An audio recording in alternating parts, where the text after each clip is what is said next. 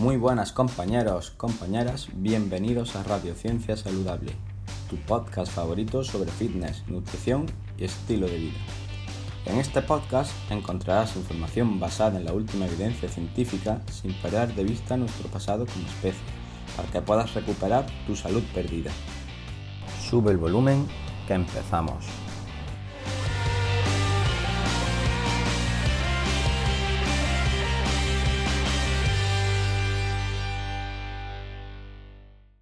Muy buenas a todos y bienvenidos a otro episodio de Radiociencia Saludable. En el episodio de hoy, Ayla leerá la entrada que ya publicamos hace un tiempo en el blog, cuyo título es Combatir el estrés y la ansiedad sin medicamentos. Tocaremos varios temas para gestionar el estrés y la ansiedad que tanto inundan nuestro día a día, aplicando una serie de consejos que seguro que mejorarán tu vida. Esperamos que te guste. ¡Vamos a ello!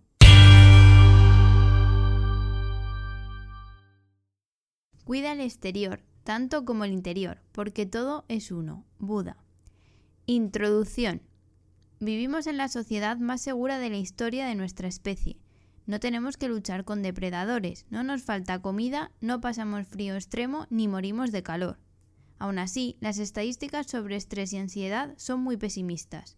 Un estudio reciente con un tamaño muestral de 3.009 personas entre 18 y 64 años muestra que 9 de cada 10, un 96%, han sentido estrés en el último año. 4 de cada 10, 42,1%, lo han hecho de manera frecuente o continuada. El estrés se presenta en mayor grado en los menores de 45 años. Un 48,7% son mujeres y un 31,5% son hombres. El 16% consume fármacos bajo prescripción médica y un 3,1% se automedica con ansiolíticos, relajantes, antidepresivos o somníferos.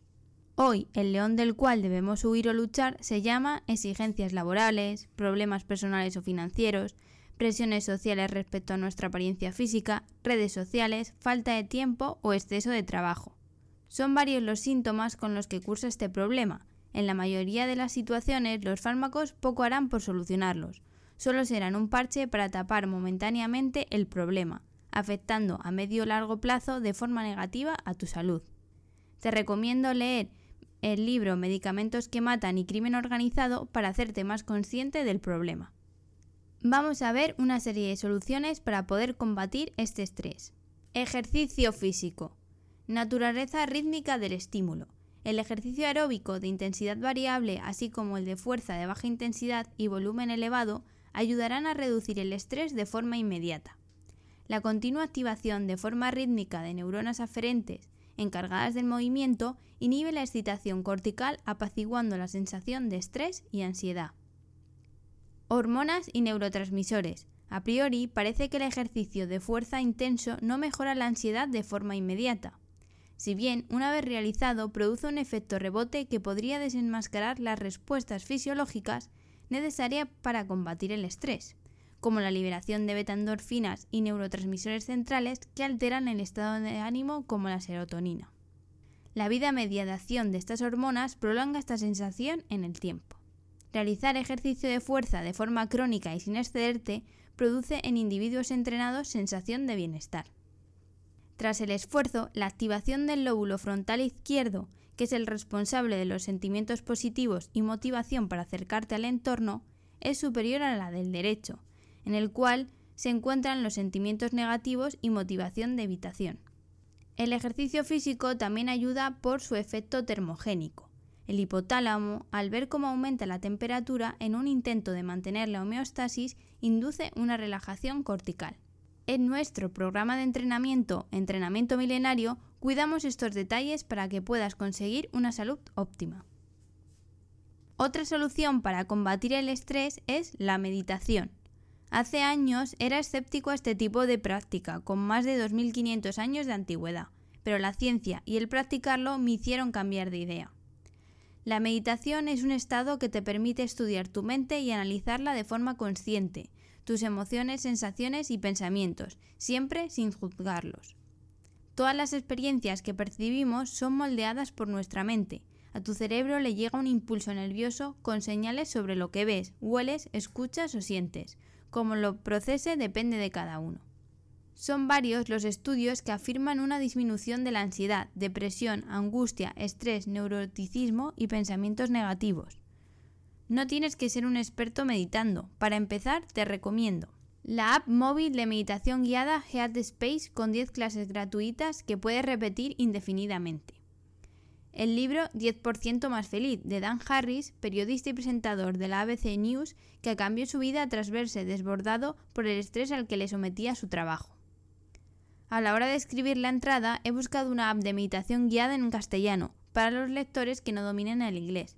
La que más me ha convencido es Bamboo, si bien solo llevo un par de clases con ella. Otra manera de mejorar tu estrés consiste en relativizar los problemas. Área de influencia. Cada vez que nos enfrentemos a un problema debemos pensar de forma consciente si está en nuestra mano hacer algo por solucionarlo. Si no podemos hacer nada, debemos dejar de pensar en ello ya que será lo que tenga que ser. Si podemos solucionarlo, manos a la obra.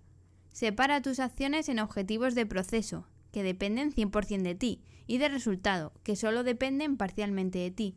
Prioriza los primeros y de vez en cuando contempla los segundos para ver si no te estás equivocando.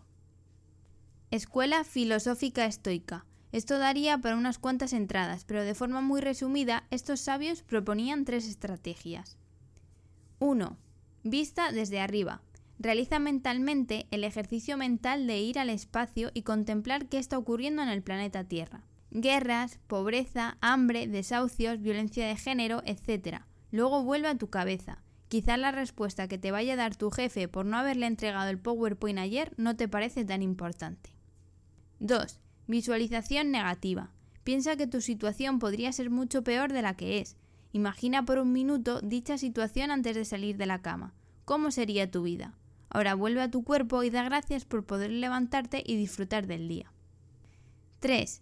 Foco en el presente. Aunque te parezca mentira, la mayoría de las personas pasan gran parte de su tiempo analizando el pasado y creando en su cabeza varios futuros imaginarios. Pocos están en el presente, en lo que ocurre de verdad. Haz un esfuerzo consciente por volver al presente. Déjale los viajes del tiempo a Marty McFly y Doc. Recuerda experiencias agradables. Si vives con una mentalidad pesimista y victimista, tu salud se verá perjudicada. Tu cerebro le está diciendo a tu organismo que existen peligros externos aumentando hormonas del estrés como el cortisol. Ten una actitud positiva y tus hormonas del estrés disminuirán.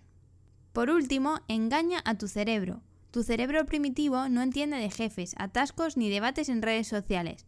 Proporciónale de manera controlada y consciente pequeñas dosis de narcotización, para que perciba que no vives en un entorno hostil sexo, relajarse viendo alguna película o narcotizarte con telebasura o videojuegos, de forma controlada. Pueden ser algunas de las opciones. Eso es todo por hoy. Hemos tocado por encima muchos temas que por sí solos darían para más de una entrada. Esperamos haberos ayudado con estos consejos y que podáis ponerlos en práctica. Recuerda a aquellas personas que conoces que lo tienen todo y son infelices y aquellas otras que no tienen casi de nada, pero siempre están alegres. La felicidad está dentro de uno mismo, no la busques fuera. Nos vemos en próximos episodios. ¡Un abrazo!